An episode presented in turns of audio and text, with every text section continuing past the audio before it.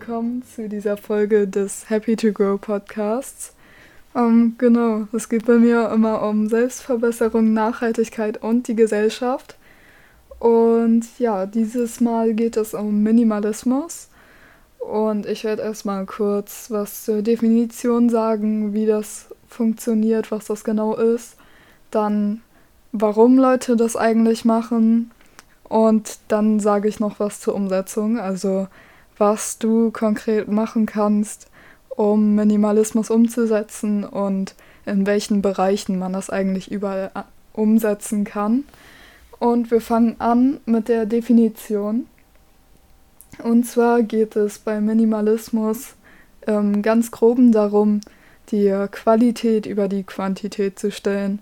Es ist nicht wichtig, wie viele Dinge man hat oder ja, eigentlich wird sogar versucht, die Anzahl an Dingen, die man hat, zu reduzieren, sondern es wird der Fokus auf die Qualität gelegt. Also die wenigen Dinge, die man hat, die sollen einem wirklich einen Mehrwert liefern und damit ist es eine Gegenbewegung gegen die Konsumgesellschaft, denn wir haben das ja im Moment eigentlich überall. Wenn man in Social Media guckt, dann folgen wir erstmal voll vielen Leuten und dann kriegen wir da auch noch ständig Werbung und irgendwelche Leute werden von irgendwem gesponsert. Ähm, dann natürlich im Fernsehen die ganze Werbung. Wir gehen teilweise einmal im Monat shoppen, geben dann ja 100 Euro den Monat für Kleidung aus und im Endeffekt übers Jahr verteilt sind das dann 1200 Euro, ähm, wovon man sich zu zweit schon einen ziemlich guten Urlaub gönnen könnte. Und ja, Minimalismus geht halt davon aus, dass kaufen und irgendwas zu besitzen einfach nicht glücklich macht und sucht sich dann andere Dinge beziehungsweise sieht dieses Glück in der Freiheit, nur das zu haben, was man braucht und dass die überflüssigen Sachen einfach wegfallen.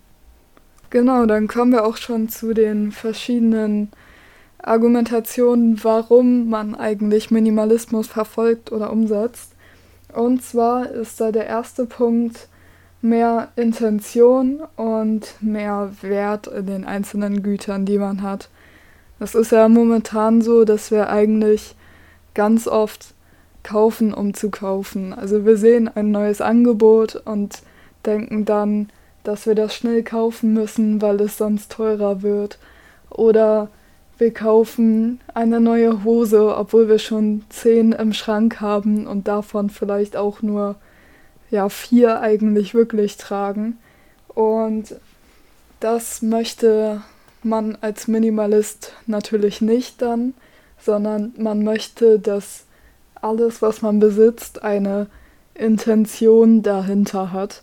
Also jede Hose, die man zu Hause im Schrank hängen hat, dass man die wirklich tragen möchte, dass man jedes Buch, das zu Hause steht, dass das wirklich einen Wert für einen hat und ja, dass halt alle Gegenstände, die man besitzt, wirklich einen Mehrwert liefern, anstatt einem eher zur Last zu fallen.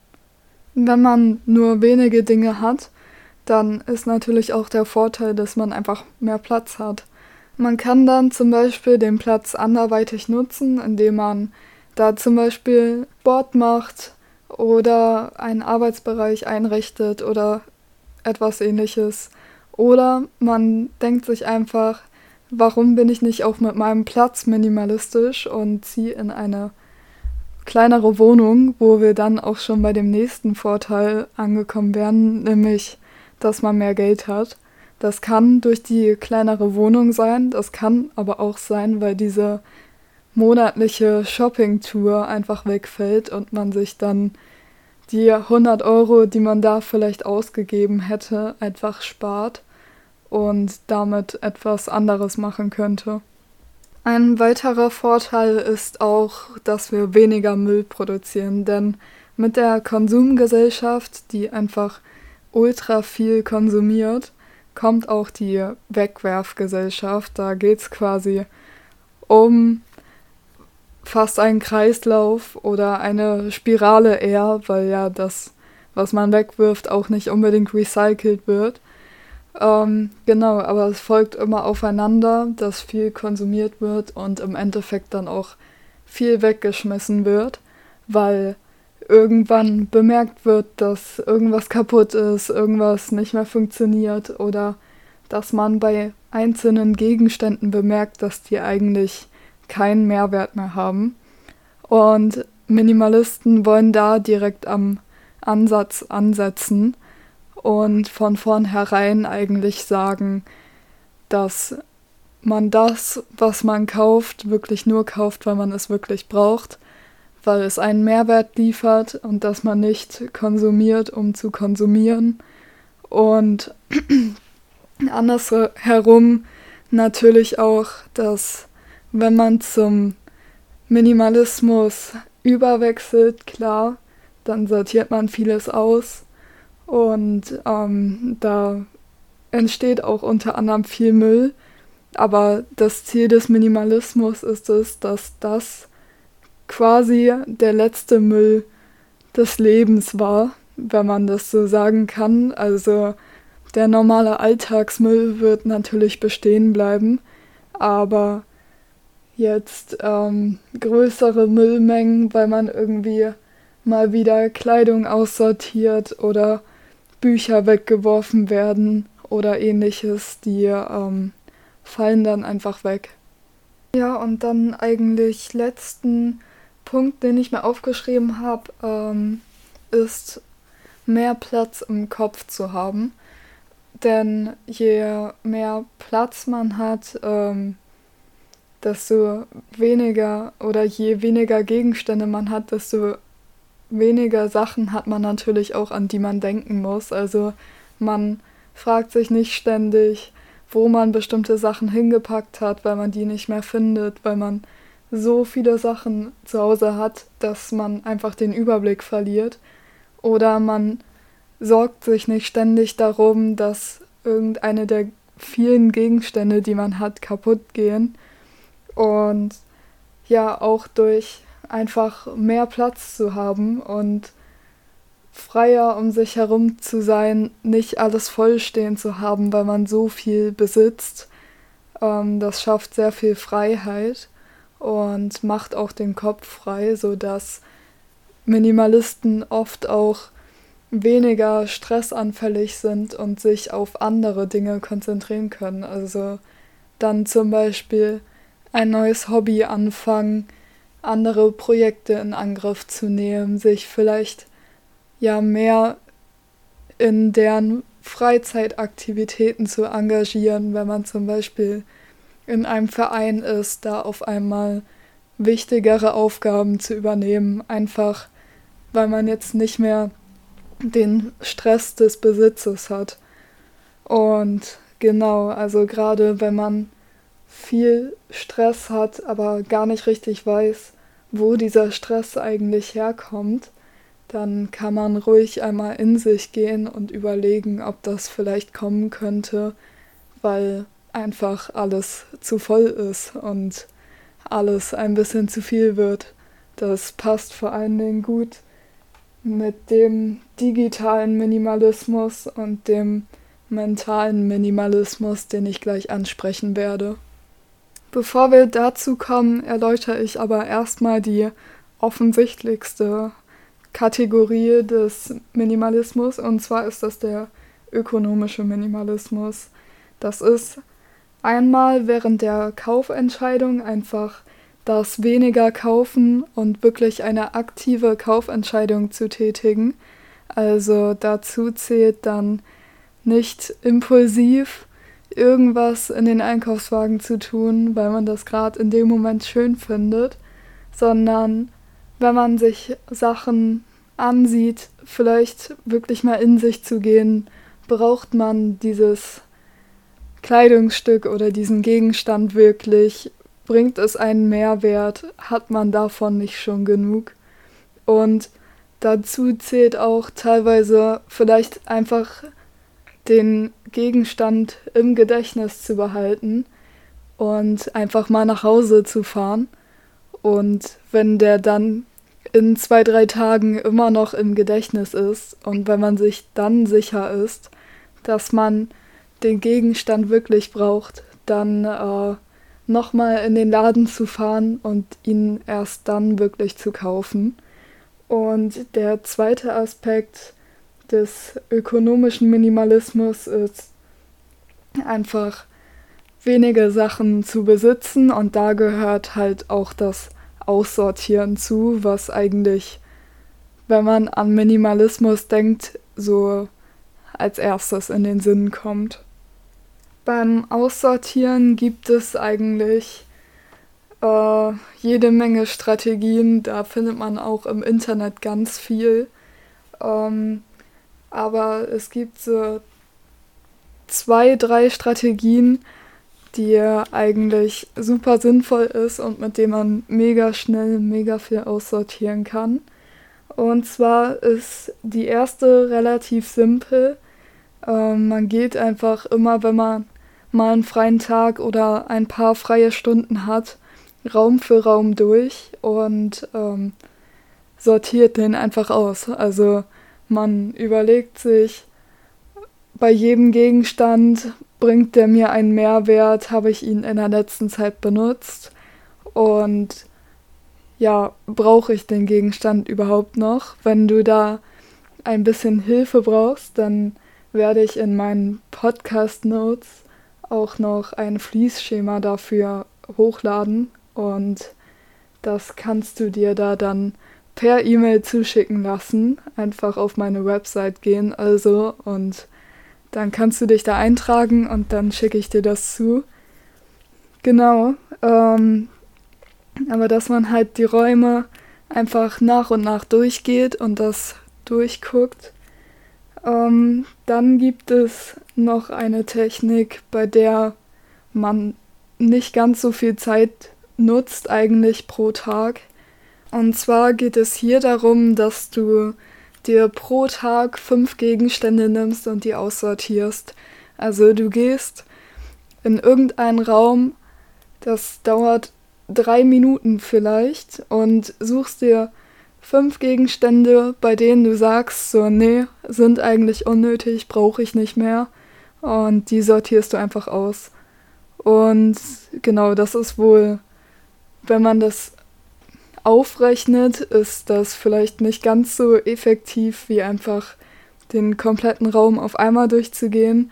Aber wenn du sagst, du kannst dir keinen ganzen Tag frei nehmen, um wirklich einen Raum komplett auszumisten, dann ist das eigentlich eine super Technik, um ja ganz langsam einfach minimalistischer zu werden und weniger Sachen zu besitzen. Ja, und die letzte Strategie, die ich euch vorstellen möchte, ist, dass man sich einen Tag freinimmt, um komplett alles leer zu räumen. Also wirklich komplett alles in Boxen zu tun.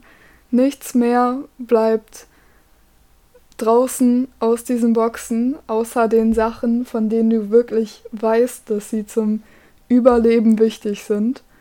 Oder einfach damit du normal, nicht normal leben kannst, weil da wirst, also schon normal leben, aber da wirst du wahrscheinlich mehr Sachen aus der Box rauslassen als eigentlich nötig, aber dass du wirklich nur die Basics der Basics nicht in die Boxen tust. Dazu zählt zum Beispiel ja Brot einfach um Abendessen zu essen oder eine Bettdecke um zu schlafen wir brauchen, glaube ich, alle eine Zahnbürste. Aber dass du wirklich nur die nötigsten Sachen rauslässt. Und keine Sorge, das Experiment geht 90 Tage. Aber du musst jetzt nicht 90 Tage alles in den Boxen lassen, sondern du denkst einfach jedes Mal, wenn dir irgendwas einfällt, das du brauchst, denkst du drüber nach. Brauchst du das wirklich oder ist es gerade nur so, so ein empfinden, dass du das in diesem Moment brauchst. Und wenn du zu dem Schluss kommst, dass du den Gegenstand wirklich brauchst, dann darfst du den Gegenstand wieder aus der Box holen. Da gibt es dann auch keine Begrenzung pro Tag, wie viele Gegenstände du eigentlich rausholen darfst. Wichtig ist halt nur, dass du dir bei jedem Gegenstand wirklich Gedanken machst, ob das jetzt so nötig ist oder ob das vielleicht auch nur eine ganz spontane Idee ist, die man, wo man eigentlich auch was anderes benutzen könnte. Also ein ganz spontanes Beispiel wäre jetzt zum Beispiel ähm, eine CD von deiner Lieblingsband. Du hast richtig Bock, in dem Moment die zu hören, überlegst dann aber und dir fällt auf, dass dein Handy auch schon aus der Box ist, dann ist vielleicht erstmal eine Überlegung wert, ob man das nicht einfach über das Handy abspielen kann und man diese CD vielleicht gar nicht mehr benötigt. Besonders schwierig, das kenne ich auch schon von den Tagen, als ich ausgemistet habe, ist eigentlich das Ausmisten von Gegenständen, mit denen man eine emotionale Verbindung hat. Also das sind zum Beispiel Kuscheltiere, mit denen man früher als Kind viel gemacht hat und von denen man aber genau weiß, dass man die vermutlich nie wieder benutzen wird. Und der Kopf sagt eigentlich, dass man das nicht mehr braucht, dass es vielleicht ein Kind gibt, das sich mehr über dieses Kuscheltier freuen wird. Aber so das Herz, das ist eigentlich mehr auf der Seite des Behaltens, weil es halt viele er Erinnerungen in sich trägt und dieser emotionale Wert einfach da ist. Und ähm, bei diesen Gegenständen ist es auch völlig okay, wenn du die erstmal behältst und dann wirklich, wenn du die erste Aussortierrunde hinter dir hast, nochmal in dich gehst und guckst erstmal, ob man die Sachen vielleicht anders lösen kann. Also ganz oft vorgeschlagen wird, dass man von emotionalen Gegenständen einfach ein Foto machen kann, ähm, die alle auf seinem Laptop in einen Ordner packt und dann aber die Gegenstände selber weggibt. Denn ganz oft ist es bei so Gegenständen so, dass die eigentlich nur diesen emotionalen Wert haben, weil man die weiter angucken möchte. Und da kann das unter Umständen auch schon reichen, einfach Bilder davon auf dem Laptop, auf dem PC oder auch auf dem Handy zu haben. Und immer wenn man ein bisschen in Erinnerungen schwelgen will, dann ähm, kann man sich einfach die Bilder angucken. Und ansonsten ist es natürlich, wenn das für dich einen Mehrwert hat, kein Problem, auch ein paar emotionale Gegenstände zu behalten. Ja, dann ist Happy to Go natürlich auch ein Nachhaltigkeitspodcast. Und ich wäre nicht ich, wenn ich dann auch auf eine nachhaltige Entsorgung eingehen würde. Das mache ich jetzt aber nur ganz kurz, weil das einfach nicht das Hauptthema dieser Folge ist. Wenn es da mehr Interesse gibt, dann gebt mir gerne Bescheid, entweder über Social Media oder über das Kontaktformular meiner Website. Und dann werde ich da noch eine gesonderte Episode zu machen. Aber natürlich kann man Sachen, die man aussortiert, erstmal übers Internet verkaufen. Da ist dann auch ja der Vorteil eigentlich, dass man sogar noch Geld dafür kriegen könnte. Der Nachteil ist dann natürlich, dass die ähm, Sachen unter Umständen ein bisschen länger bei einem rumliegen können einfach weil es im Moment keine Interessenten gibt oder die das einfach nicht sehen. Ähm, genau, eine andere Methode ist auch das Spenden, was an sich relativ offensichtlich ist. Also spenden kann man zum Beispiel Kleidung, Kuscheltiere und Bücher. Ähm, das kann man besonders gut bei Oxfam dann auch. Ähm, da kriegt man eben kein Geld dann, weil es gespendet ist, aber die verkaufen das dann weiter und das geht dann an gemeinnützige Zwecke. auch immer eine Option, die teilweise aber gar nicht so gut aufgenommen wird. Da muss man immer auf die Nachbarschaft gucken, in der man wohnt. Ist einfach, sich eine Kiste zu nehmen und Sachen, bei denen man denkt, da könnte noch jemand Interesse von haben oder Inter Interesse daran haben, ähm, dass man die einfach an die Straße stellt, dass sich die Leute das mitnehmen können. Das funktioniert besonders gut bei ja eigentlich Spielzeug und Büchern, weil das ja eigentlich ziemlich universell ist. Man muss nicht darauf achten, dass es wie bei Kleidung die richtige Größe hat. Und es gibt auch relativ viele Leute, die Interesse an Büchern oder Spielzeug haben, sodass die Wahrscheinlichkeiten da gar nicht so klein sind, dass man das tatsächlich los wird. Und apropos Bücher, da funktioniert auch immer gut, sich so kleine Büchertauschecken oder im Englischen heißen die Free Little Libraries zu suchen, ähm, wo dann irgendwie ja ein Schrank oder irgendeine so alte Telefonzelle umfunktioniert wird, dass man sich da Bücher rausnehmen kann und alte Bücher reinstellen kann.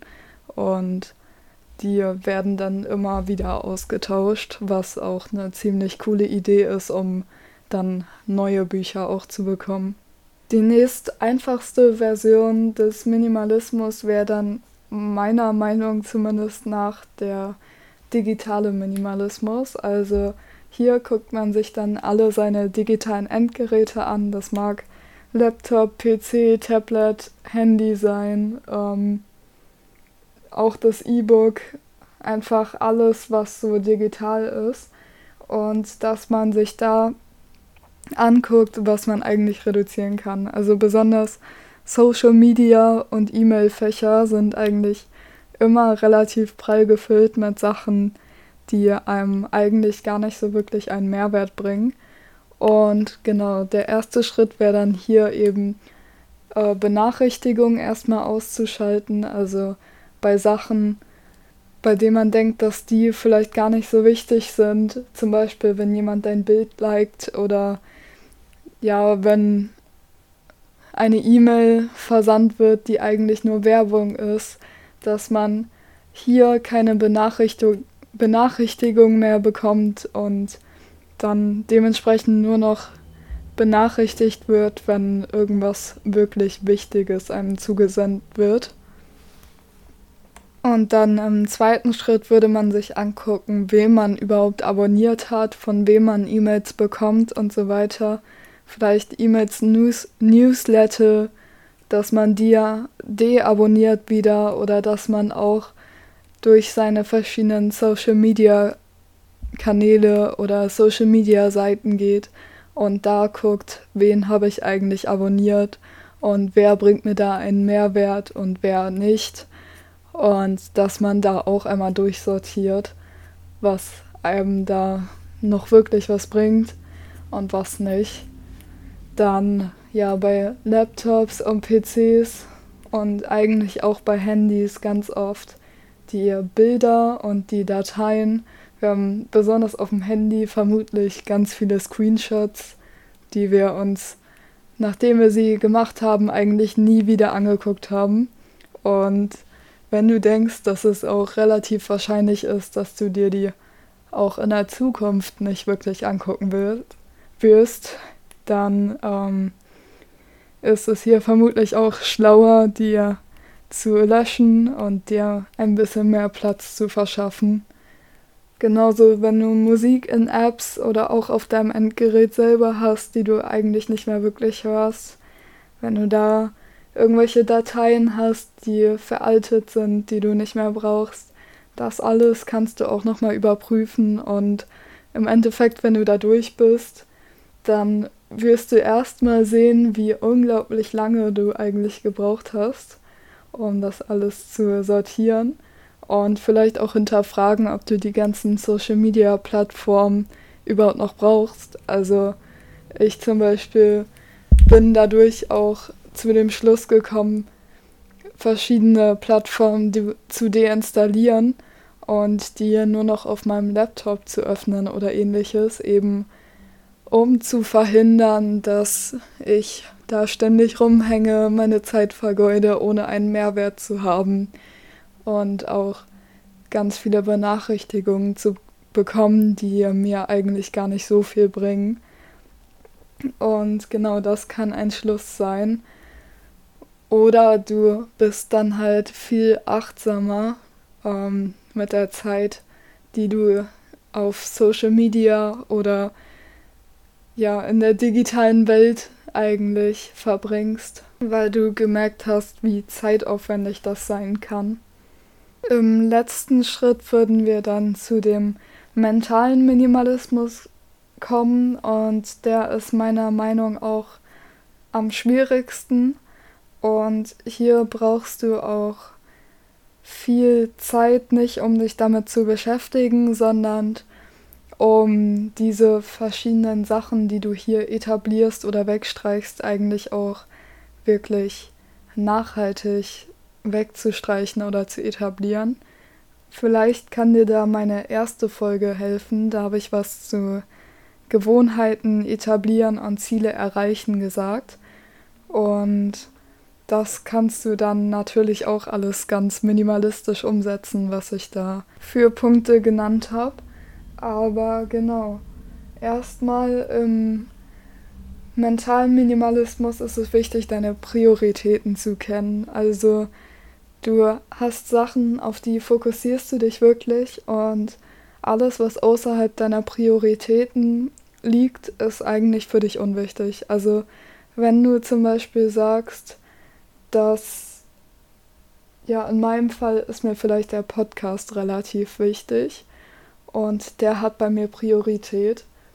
Und nebenbei möchte ich vielleicht noch lernen, weiß nicht, ähm, drei Gänge-Menüs zu kochen. Weil das aber keine Priorität bei mir hat, geht der Podcast eigentlich dann immer vor, wenn ich mich entscheiden muss, was ich jetzt mache. Oder ich kann diese wenn ich merke, dass ich viel zu wenig Zeit habe eigentlich in meinem Alltag, dann fokussiere ich mich nur auf meine Prioritäten und verschiebe dieses Lernen zu kochen auf eine andere Zeit, zu der ich vielleicht mehr Zeit dafür übrig habe. Denn auch wenn es nicht meine Priorität ist, dann ist es ja trotzdem ein Ziel, das ich erreichen möchte. Und das sollte man dann ebenfalls nicht völlig vernach vernachlässigen und sich einfach später dann darum kümmern. Genauso kann das aber mit Dingen funktionieren, wo du sagst, so, nee, die sind mir eigentlich gar nicht wichtig. Da kannst du dann eben, wo wir dann auch bei Punkt 2 schon wären, äh, Boundaries setzen, also wirklich einen Schlussstrich setzen und sagen, nee, ab hier ist gut, das und das mache ich einfach nicht mehr, weil du dich selber schützen willst, weil du da einfach keine Zeit zu hast, weil du ja, die Gründe können eigentlich ganz vielfältig sein, aber es ist wichtig, dir eigene ja, Grenzen auch zu setzen, einfach um dein mentales Wohlbefinden zu garantieren und da was für zu machen. Du musst nicht immer zu allem Ja sagen und zum mentalen Minimalismus gehört auch mal Nein sagen dazu und einfach mal zu dem stehen, was du wirklich glaubst, was du denkst, das gut für dich ist, dass du wirklich an diesen Prinzipien festhältst und auch Grenzen ziehst, wenn jemand das nicht akzeptiert. Ganz, ganz wichtig ist Minimalismus auch, wenn du versuchst produktiv zu sein oder irgendwas in die Tat umzusetzen, denn wir tendieren ganz oft dazu, zu multitasken. Als Beispiel kann man da nennen, dass man ja einen Podcast hört, beispielsweise während man ein Buch liest. Das sind zwei Sachen, auf die man sich eigentlich mit dem Kopf völlig konzentrieren muss, um wirklich alle Informationen herauszufiltern und beides gleichzeitig zu machen, funktioniert ganz oft nicht wirklich, weil man dann eben aus beiden auch nur die Hälfte der Informationen nimmt. Das heißt nicht, dass du gar nicht multitasken darfst. Also Podcasts hören oder so, das ist völlig in Ordnung, wenn du irgendwas machst, bei dem du nicht wirklich nachdenken musst. Dann ist das ganz oft sogar ähm, eine ganz schöne Ablenkung. Also zum Beispiel, wenn du joggen gehst, wenn du dein Zimmer aufräumst, wenn du das Bad putzt oder ja, irgendwas in der Art. Aber wenn du irgendwas hast, was wirklich deine volle Aufmerksamkeit erfordert, wie ein Buch zu lesen, dann ähm, ist Multitasking oft eher kontraproduktiv. Ein weiteres populäres Beispiel wäre, dass man, während man isst, irgendwas anderes macht. Also ganz viele Leute essen vom Fernseher, gucken dabei YouTube-Videos, lesen irgendwas dabei. Und es ist einfach mega hilfreich, erstens das Essen zu genießen und zweitens auch eigentlich, um zu wissen, wie viel man eigentlich schon gegessen hat und ob man vielleicht schon satt ist, ob man noch mehr Essen braucht, dass man da sich nicht ablenkt und sich wirklich nur auf eine Sache fokussiert und da achtsam ist, was ähm, später mit einer Episode zur Achtsamkeit von mir auch noch genauer erläutert wird. Ja, und das wären dann eigentlich auch schon die drei Kategorien, die ich mir aufgeschrieben hatte. Und wenn ich sich jetzt dazu motiviert habe, vielleicht mehr über Minimalismus erfahren zu wollen oder auch schon selber aktiv zu werden, dann fang gerne mit einer der Methoden an, die ich vorgestellt habe, oder such einfach mal im Internet, guck vielleicht in meinen Podcast Notes, ob du da noch irgendwas Hilfreiches findest. Ähm, wichtig ist aber, dass du Minimalismus nicht durchsetzt, nur um minimalistisch zu sein. Also das Ziel von Minimalismus ist nicht, so wenig wie möglich zu haben, sondern nur das zu haben, was dir einen Mehrwert bringt.